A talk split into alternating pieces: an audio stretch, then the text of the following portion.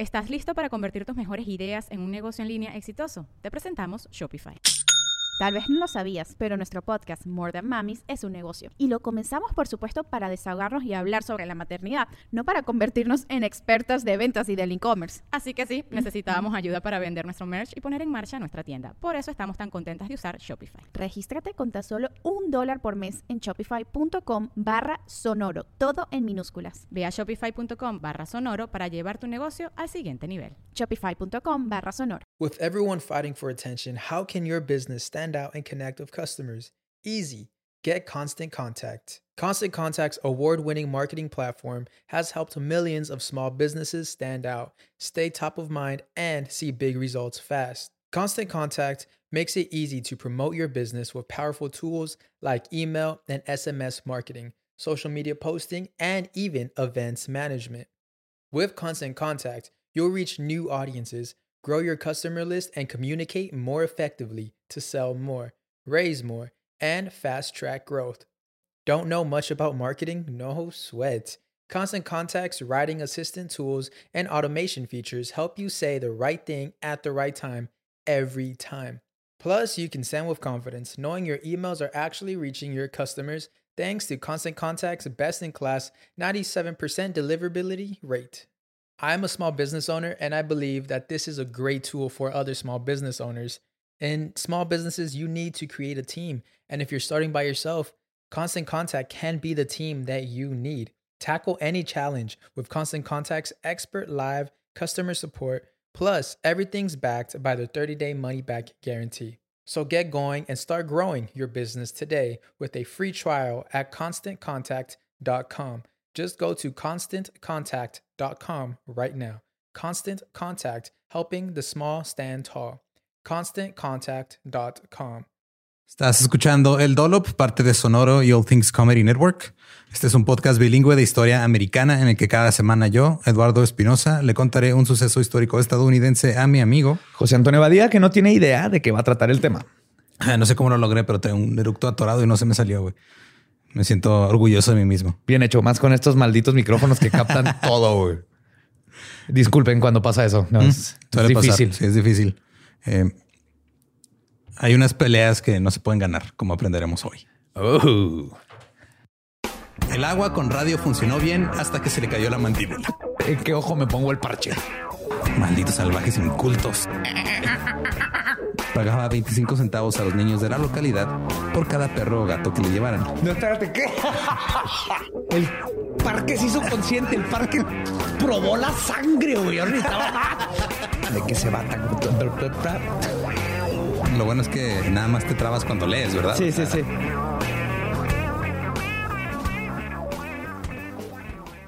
...6 de julio de 1875. Okay. Roger Babson nace en Gloucester, Massachusetts, que no sé si es Gloucester o Gloucester, porque es de esos. Gloucester, ¿no? Ajá. Era parte de la décima generación de Babsons que nacía en esa ciudad. El padre de Roger era dueño de una tienda de productos secos. Ya hemos hablado de los dry goods, uh -huh. que eran así todo lo que literal no estuviera mojado, desde telas hasta granos, cereales. Tiempos tan sencillos, ¿verdad? Simón. O estaba seco o estaba mojado. ¿Qué Y ya, quieres? es Seco o que- mojado. es lo que existe. Ahí Roger pasó muchos días aprendiendo prácticas comerciales y de inversión, conversando con su padre. Roger llegó a rechazar los valores de la, cito, aristocracia del bacalao de su ciudad. Pues ahí- si hay una aristocracia que puede respetar, es la aristocracia del El bacalao. bacalao. Qué cosa tan asquerosa, güey. pues es que es este, digo, el bacalao como lo conocemos aquí en México es por cómo se prepara, sobre todo en el sur Bueno, sí. para las fiestas navideñas, pero es el codfish, güey. O sea, lo hemos comido como fish and chips en otros lugares sin problema. Sí, exactamente. Es como lo cocinas. Ajá. No con... No es así, este. No sé por qué tiene color naranja a veces y... el- Este, ¿Cómo se llaman esas verdes? ¿Olivas? ¿Olivos? Aceitunas. Aceitunas, Aceitunas. Porque se lo, o sea, se prepara como si todavía estuviéramos en los 1700 y tuviéramos que prepararlo de una forma que nos durara meses para sobrevivir una travesía a otra civilización. Eso tiene todo el sentido del mundo. El punto es de que aquí había un chingo de bacalao y había como todo, toda la sociedad, así la élite eran puros herederos de bacalao. Entonces dijo mi madre, yo creo en el valor de la Roger, el príncipe del bacalao. Mucho gusto. Bienvenido a mi estanque. y dijo, no sé si imaginarme a Roger como un bacalao o como un güey que tiene un chingo de bacalaos en su estanque. Los dos. Su padre tuvo sexo con una bacalao. ¿Es bacalá? Bacalao, no. Bacalady. Uh, nice. Eh, Este güey dijo, a la chingada el bacalao, que creó en el valor de la autosuficiencia. Así que en el verano de 1800, perdón, y luego en el verano de 1893, la tragedia golpeó a la familia cuando la hermana de Roger, Edith, a sus tres años, se ahogó en un río cerca de su casa. Oh, no. Se vengaron los bacalaos. Sí, la aristocracia, esa, esa guerra del bacalao contra Dijo los así, humanos. ajá. Denles pastel. Mm, Los bacalaos se revelaron. Eh, Roger obviamente estaba más que triste, estaba muy enojado por la pérdida de su hermana. Después de la preparatoria, Roger solo quería dedicarse a los negocios, no le interesaba ir a la universidad. Pensaba que las escuelas simplemente enseñaban lo que ya se había logrado en lugar de ver hacia las posibilidades futuras. Él creía que los profesores y los grandes, este, las grandes mentes de las escuelas y las universidades habían fallado en prever la llegada de automóviles, aviones, fonógrafos y todos los demás inventos. Y estos güeyes no tenían idea de lo que se venía de la revolución. Pues no, no está mal. Ajá. Pero debido a los deseos de su padre, Roger terminó estudiando en MIT. What? ¿Ya existía MIT? Sí. Wow. Si no saben qué es MIT, pues es la universidad donde salen todos los nerds. Está en Massachusetts, el Instituto de Tecnología de Massachusetts. Ahí fue donde se enteró de la existencia de Sir Isaac Newton. Y Roger quedó muy impresionado por los descubrimientos de Newton.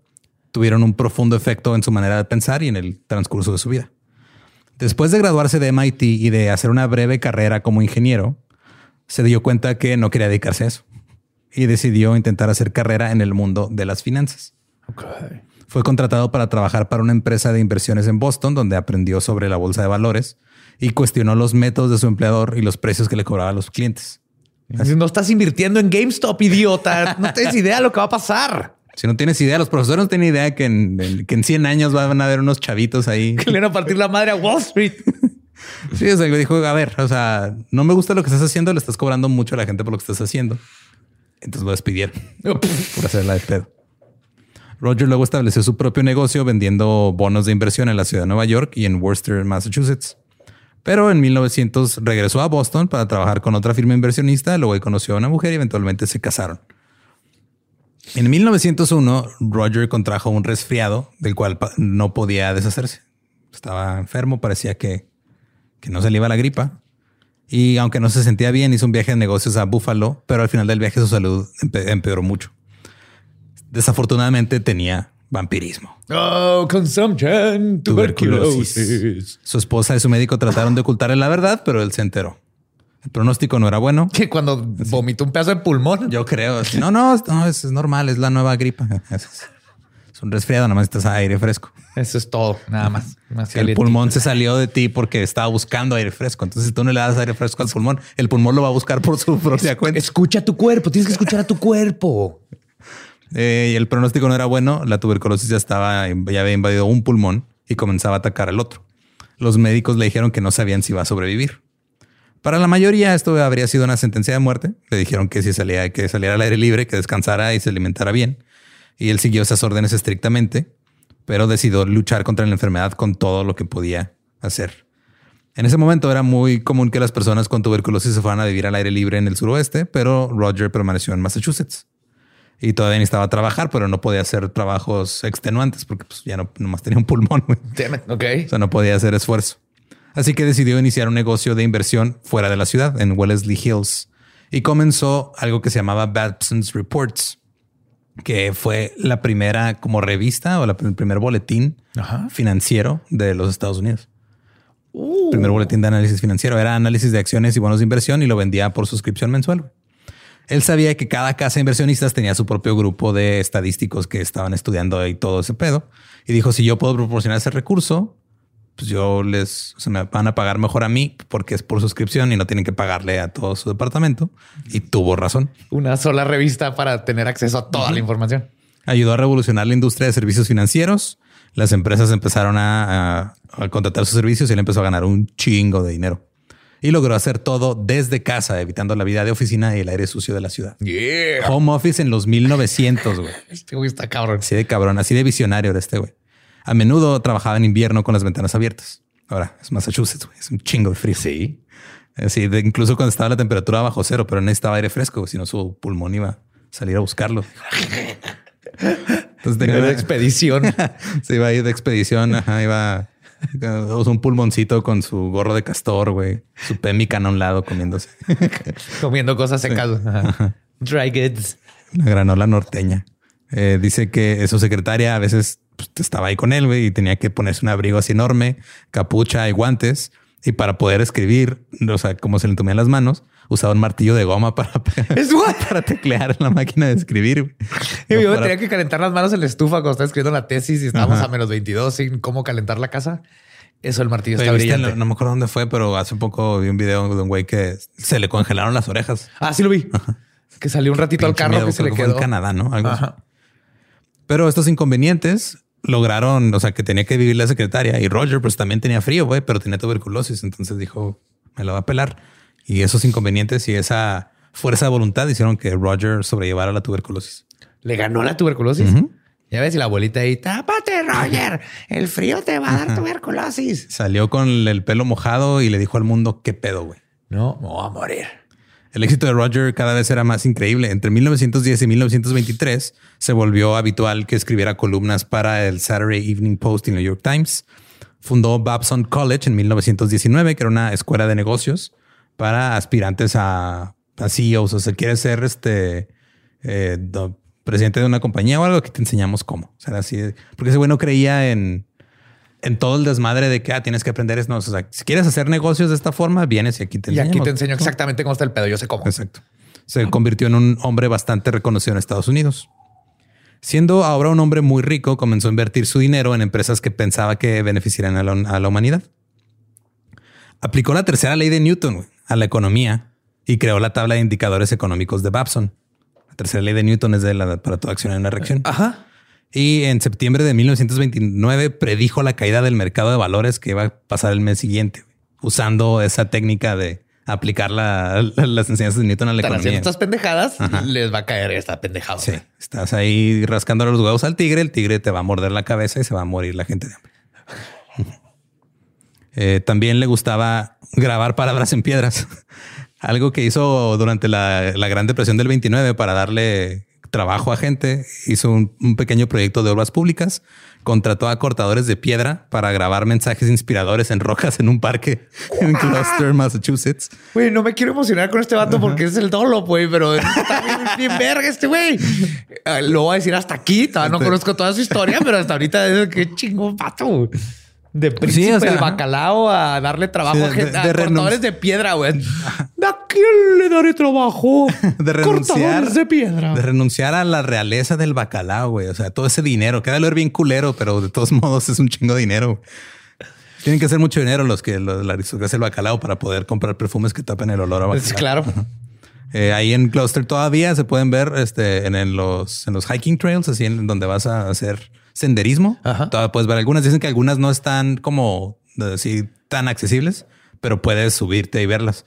Eran varias piedras. Unas decían bondad, otra decía ayuda a tu madre. Había una que decía get a job, así busca trabajo.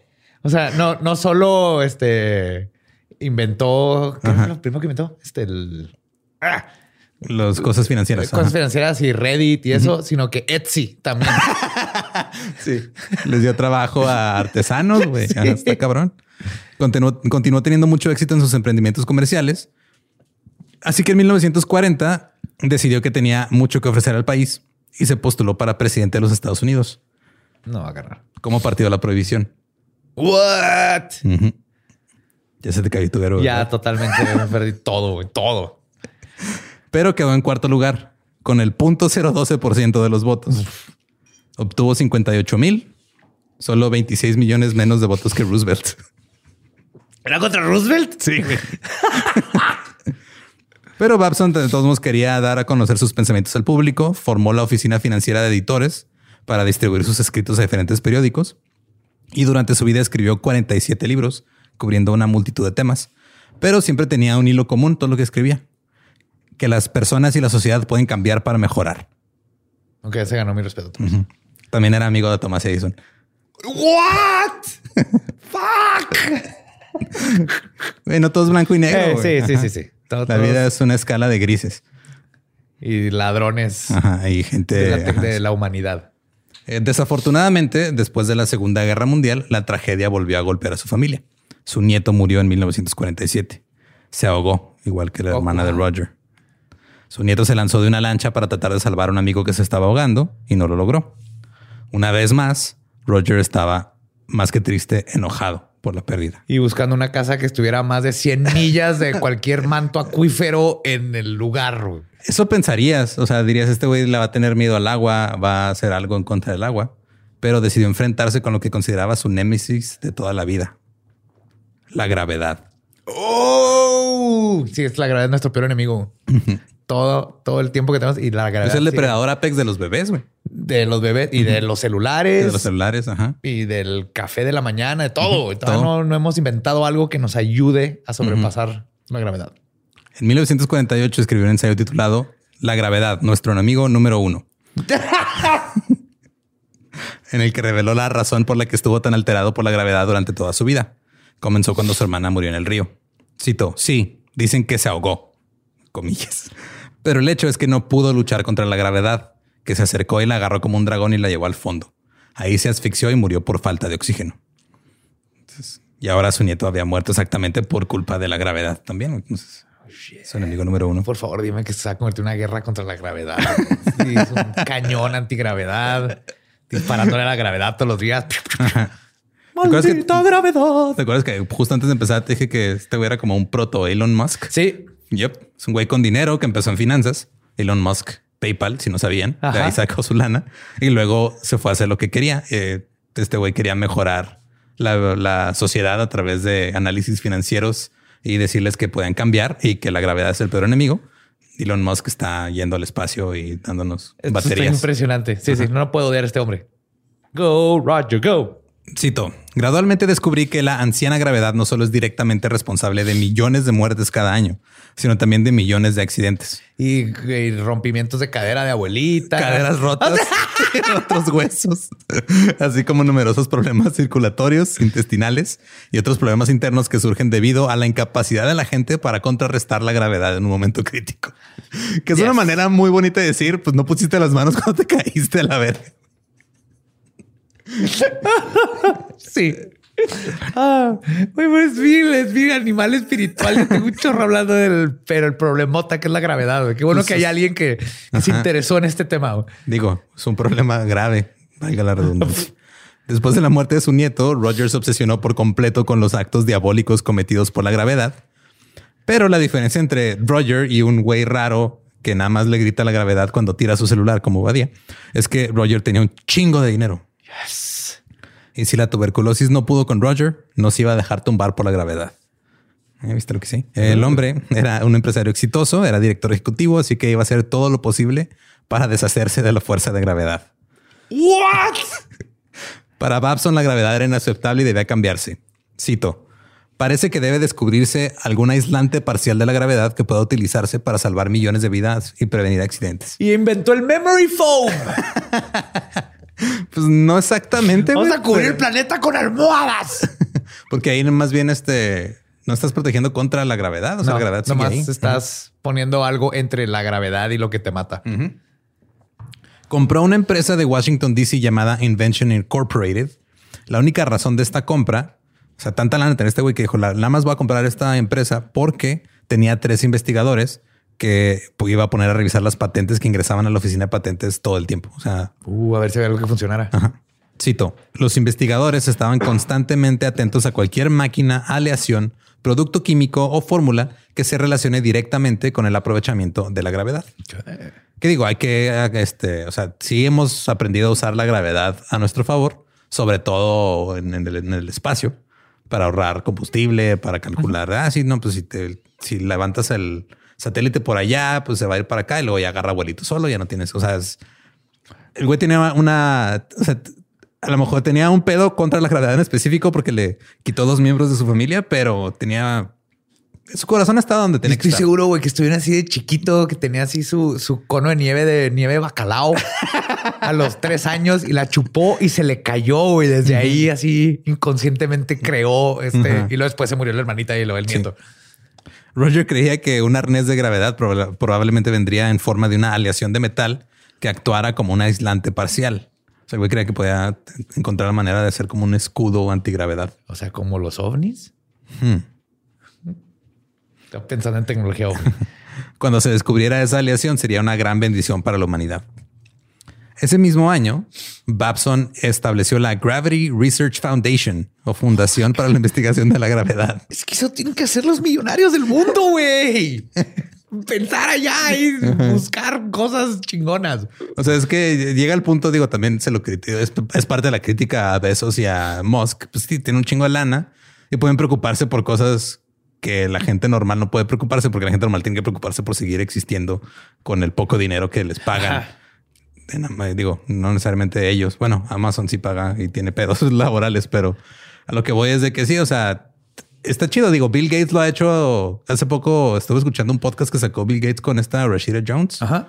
y donde hablan así como que diferentes cosas y todo. Y Bill, Bill, Gates, ha matado como mil billones de mosquitos. Simón, ¿no? y el güey está agarrando este como su dinero y, y lo está invirtiendo en causas y está chido.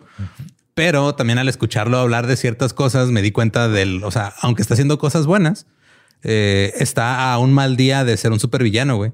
Igual que Bezos y Musk, porque están completamente desconectados de la realidad, güey. Ah, claro. Porque cuenta Bill Gates en uno de los episodios que este se dio cuenta que, eh, o sea, del- están hablando del cambio climático y está diciendo de que, no, pues sí, eh, me di cuenta que el cambio climático puede ser un problema cuando estaba sobrevolando Nigeria en mi jet privado y me di cuenta que no tenían luz.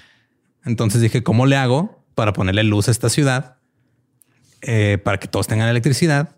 Y luego me, me puse a investigar y luego me di cuenta que pues si les ponía plantas de, de carbono, de gas natural y todo eso, pues iba a contribuir a este pedo. Entonces dije que en realidad era mucho pedo lo del cambio climático. Ya me puse a investigar y vi que sí era un pedote. Así es como llegó. Así es como llegó ese pedo, pero se empieza con estaba sobrevolando Nigeria y vi que no tenían luz y, pensé si no tienen luz, ¿cómo les voy a vender se que laptops su- que usen Windows? Su Windows está una- haciendo un update.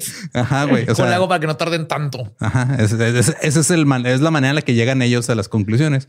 Mientras un güey que no tiene luz en Nigeria nada más quiere pues, tener luz, Sí, ver, claro. no tropezarse mientras va a cagar en la noche. güey. O sea, son Que no maneras te lo muy coma una llena.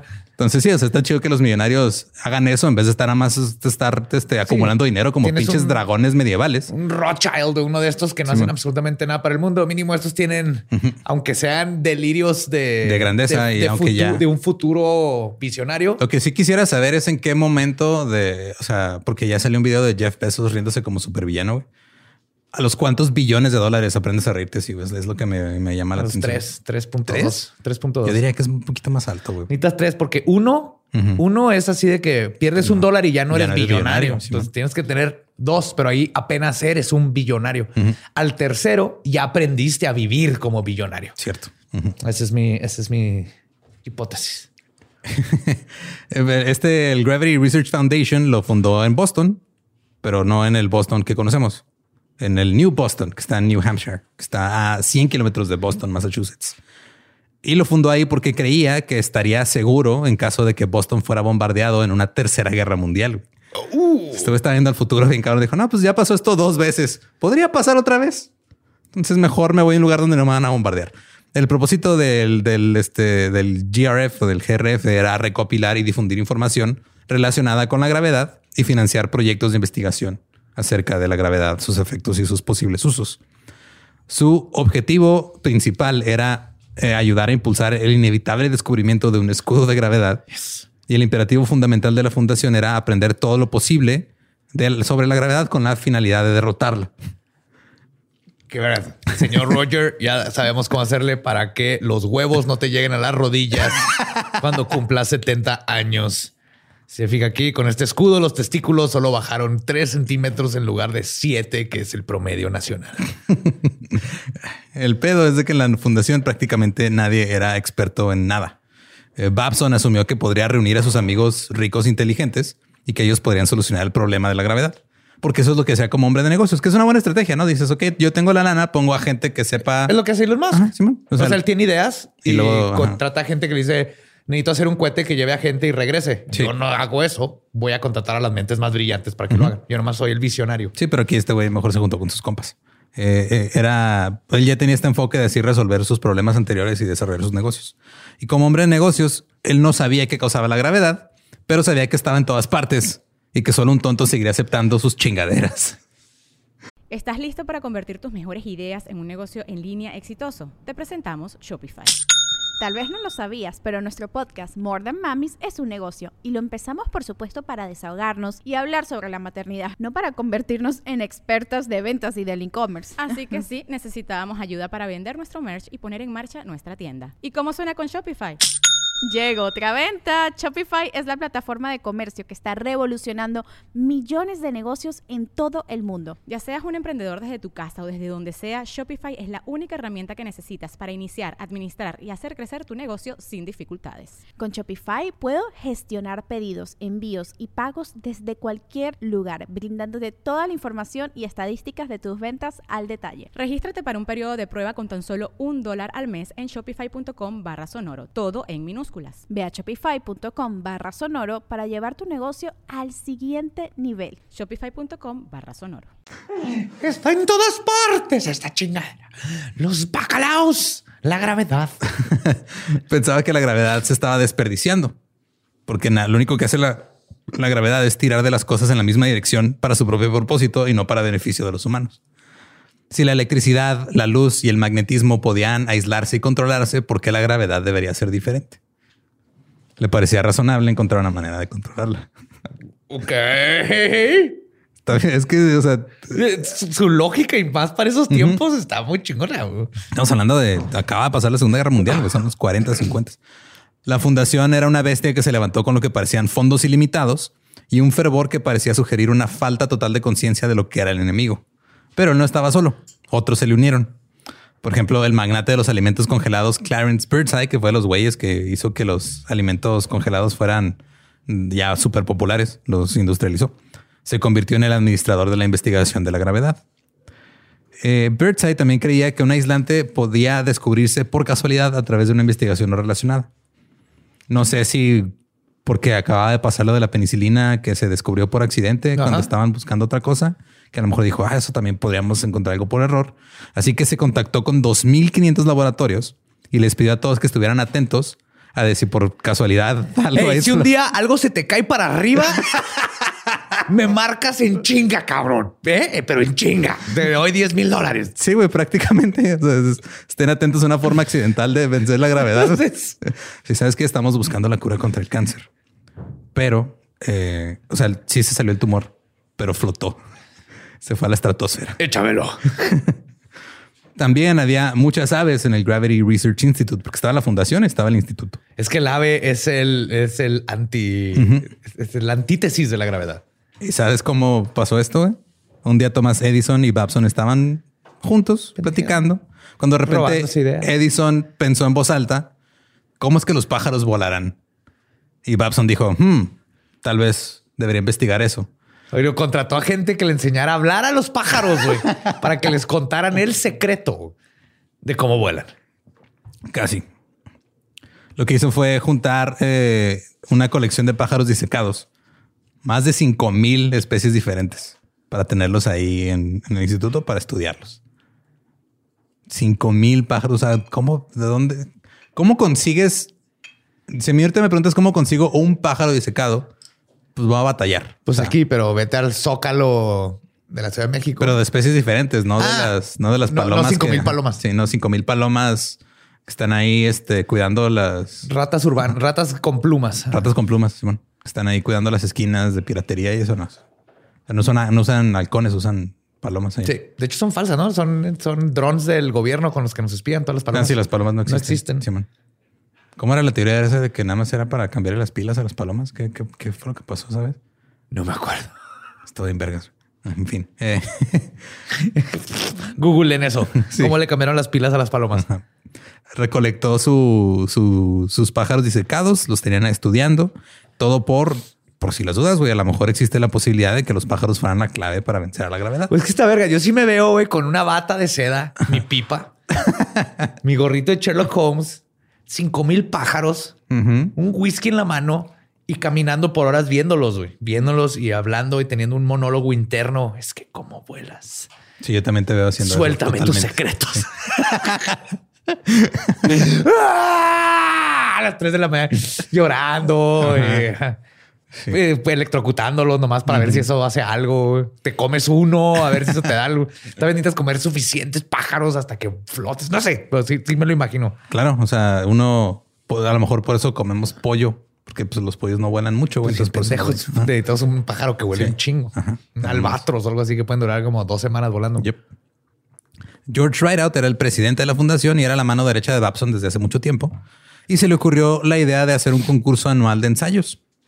Así como los que hacen así de este, pues muchas fundaciones y muchas cosas hacen pues para las universidades, ¿no? Escribes tu ensayo de tal tema y lo metes a un concurso y te dan una beca o algo así. Ajá. Entonces el ganador del concurso recibiría mil dólares.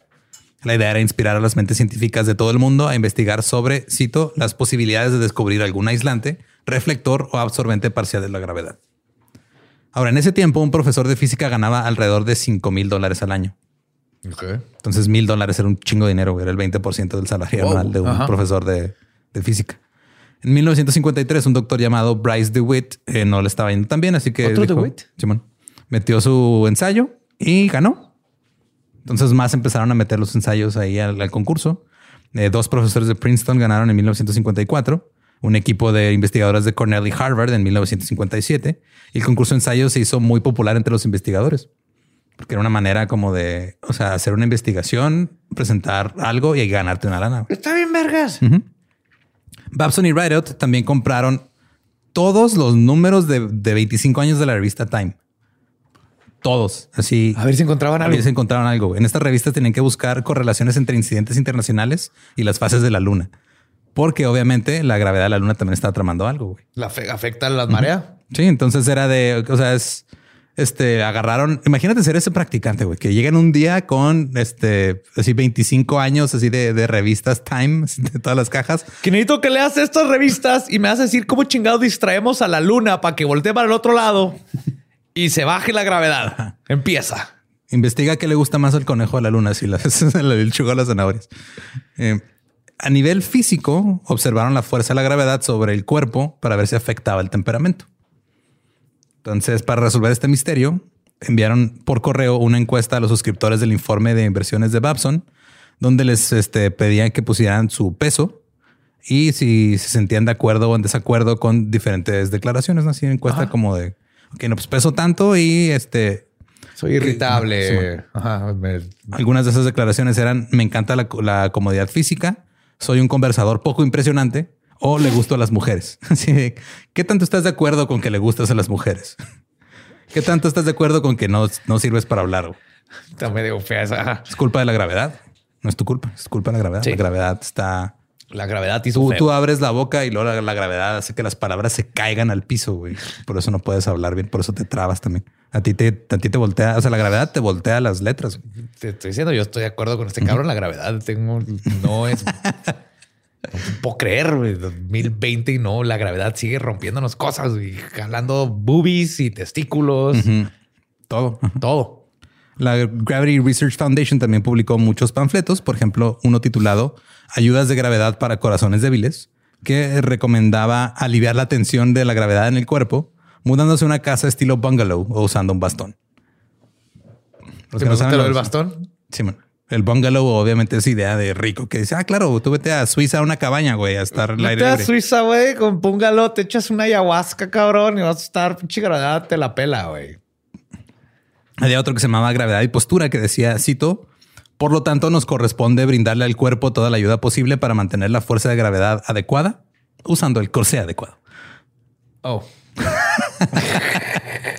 O sea, son ideas de los 50 filtradas a través de esta visión de quiero vencer una fuerza de la naturaleza. Sí, ahora son sillas para computadora bien caras para que la gravedad no te joda la columna y, Yep. y las hemorroides.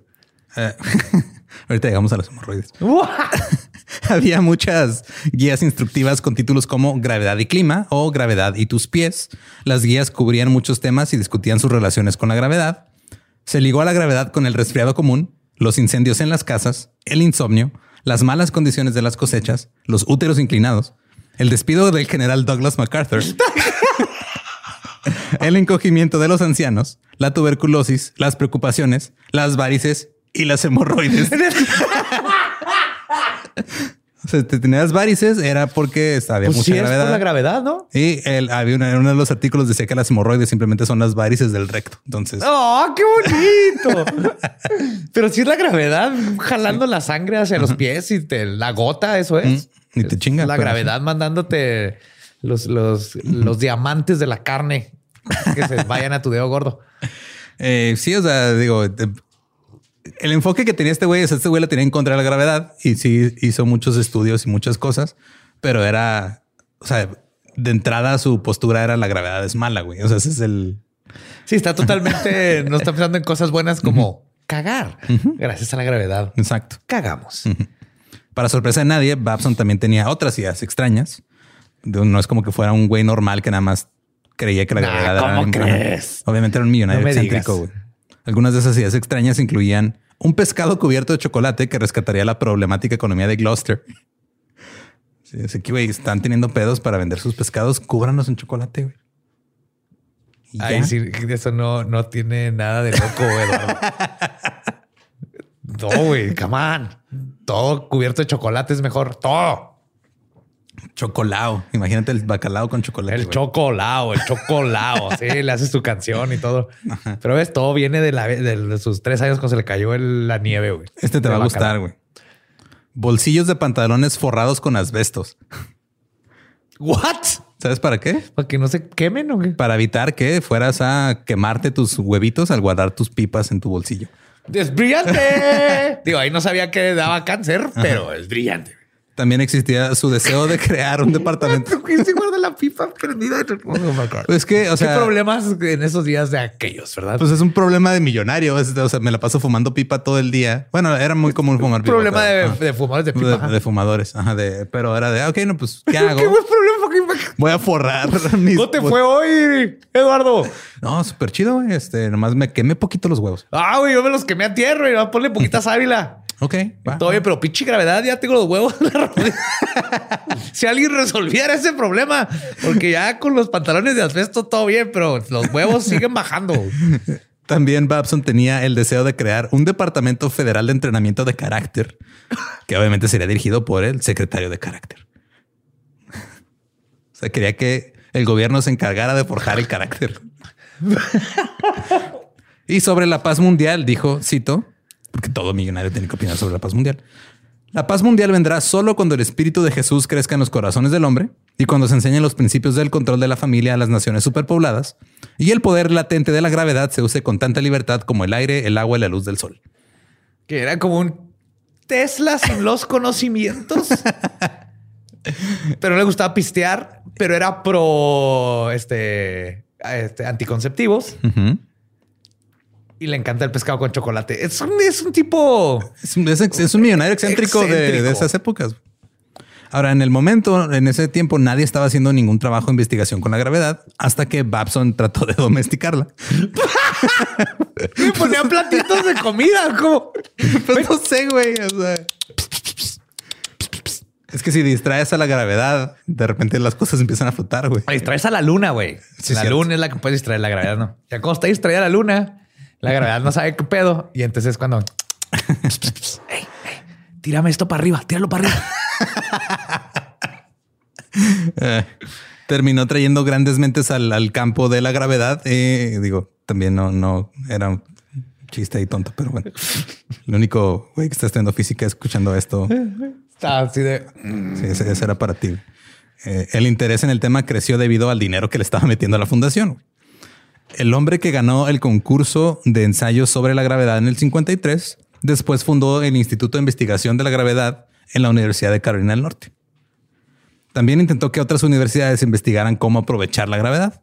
Parte de ese esfuerzo incluía el pago en la instalación de 14 monumentos en varias universidades. Y los monumentos tendrían palabras inspiradoras grabadas en ellos. O sea, las piedras que antes puso en el parque, ahora se las mandó a las universidades. Eh, le sigue dando, le sigue dando trabajo a estas, estos este, artesanos importantes para la humanidad que trabajan petroglifos y todo eso, que van a durar miles de años. Muy bien por ellos. Sí, eran... Está sea, perdiendo ese arte. Por ejemplo, en la Universidad de Tufts era un bloque de granito y tenía la, la placa decía, cito, este Me- monumento... Mete a la verga gravedad. ¿no? Era un chiste muy básico, así. No. Me sentí mal inmediatamente cuando lo empecé así. No, no, Badia, no, no puedes Está hacer, puedes, puedes hacer una mejor persona. Puedes investigar al respecto y meterle dinero para ver si alguien encuentra mejores chistes en 25 años de la revista Time. Cito, este monumento ha sido erigido por el fundador de la Fundación de Investigación de la Gravedad, Roger W. Babson. Es para recordarles a los estudiantes las bendiciones que recibirán cuando se descubra un semi-aislante para aprovechar la gravedad como una fuerza libre y reducir los accidentes de aviación. Es que yo estoy mamando. O sea, si los egipcios, por ejemplo, tenían una antigravedad bullshit, así con, con vibraciones o lo que sea, pudieron construir esas pirámides bien pelada, ¿no? Entiendo su, entiendo su pasión y entiendo su, su visión. A mí lo que me saca de pedo aquí es de que puso el monumento a algo que todavía no existe Y puso un monumento pesado que Ajá. va a estar ahí, que va como Sí. que en contra. Lo hubiera hecho en un globo de helio. Eh, los monumentos iban acompañados de donaciones. O sea, el güey les daba su bloque de granito con sus frases inspiradoras y dinero. Pero se suponía que las donaciones tenían que invertirse, porque pues, ese güey hizo lana en inversiones, y en un futuro usarse contra la gravedad, en la lucha contra la gravedad. Porque suponía que en años este, futuros habrían hecho más investigaciones y cuando el hombre tuviera una mejor comprensión, facilitaría la conquista de la gravedad. Entonces dijo, ok, les doy esta lana, pero no la pueden usar todavía. Y entonces todas estas madres hagan las picuditas, güey, para que cuando caiga la gravedad y la chinguemos en tierra, ahí sigue que empalada. Y luego la vamos a mear, pinche gravedad. Eh, por ejemplo, las acciones de la Universidad de Tufts se liberaron hasta 1989. Valían medio millón de dólares. Y los abogados tuvieron que encontrar la manera de poder desvincularlo de nada más usarlo para investigación antigravedad. Pero lo usaron para una buena causa y establecieron el Instituto de Cosmología. Ahora es un prestigioso instituto de aprendizaje para físicos teóricos. Cool. Eh, Babson murió en 1967 a los 91 años. Sin nunca haber conocido el yoyo, güey. es el artefacto que vence a la gravedad. Pobre vato, güey. Güey, no, no se lo chingó la tuberculosis, güey. Duró 91 años. 91. Fuck. Lamentablemente no tuvo la satisfacción de ver el merecido fin de la gravedad, pero Babson fue el hombre que ayudó a los físicos a volver al estudio de la gravedad gracias a su técnica de aventarles dinero a lo estúpido.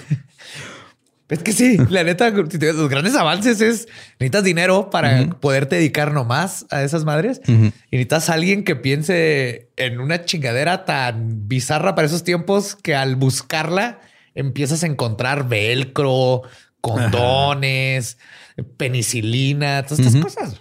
Eh, hoy en día la investigación sobre la gravedad recibe fondos del gobierno. Existen conferencias y existen equipos que hacen experimentos. La base de la investigación de la gravedad ha evolucionado. El enfoque cambió de tratar de conquistar la gravedad o vencerla a simplemente tratar de comprenderla. Comprenderla, manipularla. El concurso de ensayos todavía sigue hasta la fecha. güey. Ahora lo supervisa George Rideout Jr., el, el hijo de, de la mano derecha de Roger, y ofrecen premios de hasta 4 mil dólares. Wow. Entre los físicos, el concurso es bastante bien apreciado. O sea, la gente dice, ah, güey, sí, que éntrale. O sea, está, está chido este pedo. Voy a entrarle con mi yoyo.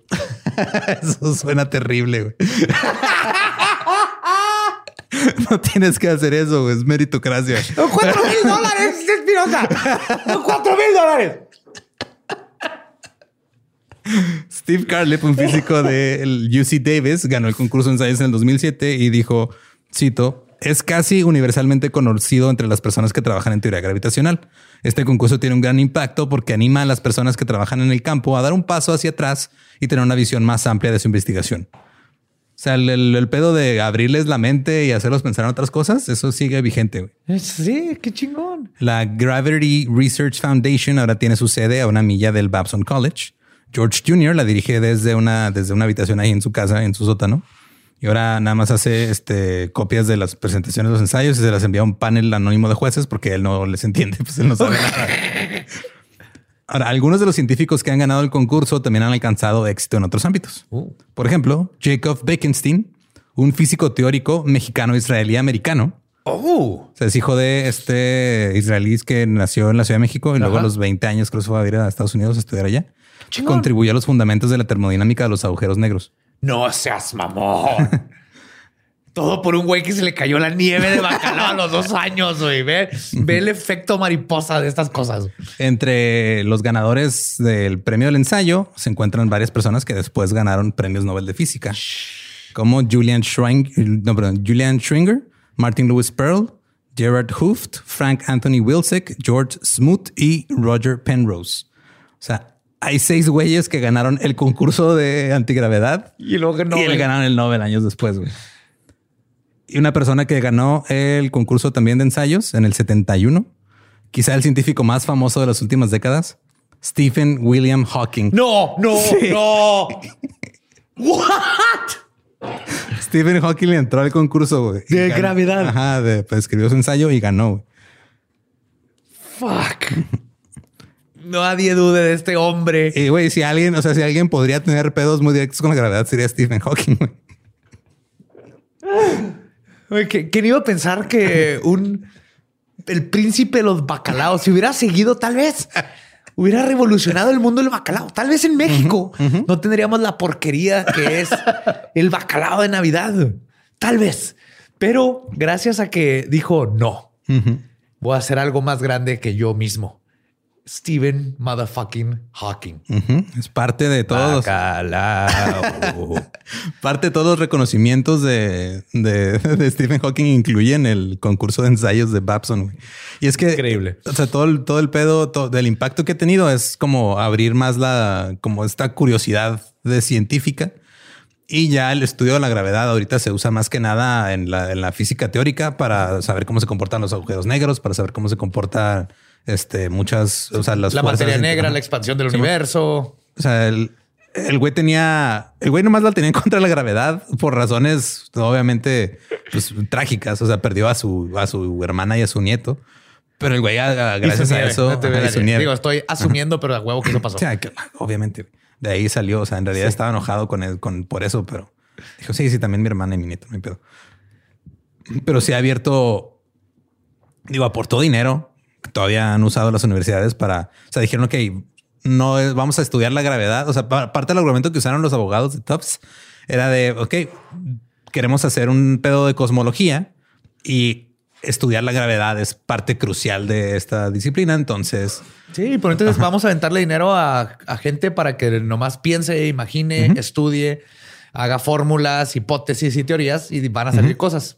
sí, Y salió la teoría de los agujeros negros de Stephen Motherfucking Hawking. Así pasa, güey, de repente. Eh, cuando un estudiante eh, obtiene su doctorado en el Instituto de Cosmología de Tufts, se somete a una extraña ceremonia. Se arrodilla y su asesor le deja caer una manzana en la cabeza. Con la esperanza de que De esta que un día ma- se caiga para arriba. güey. sí, güey. Con la esperanza de que esto le inspire igual que inspiró a Isaac Newton.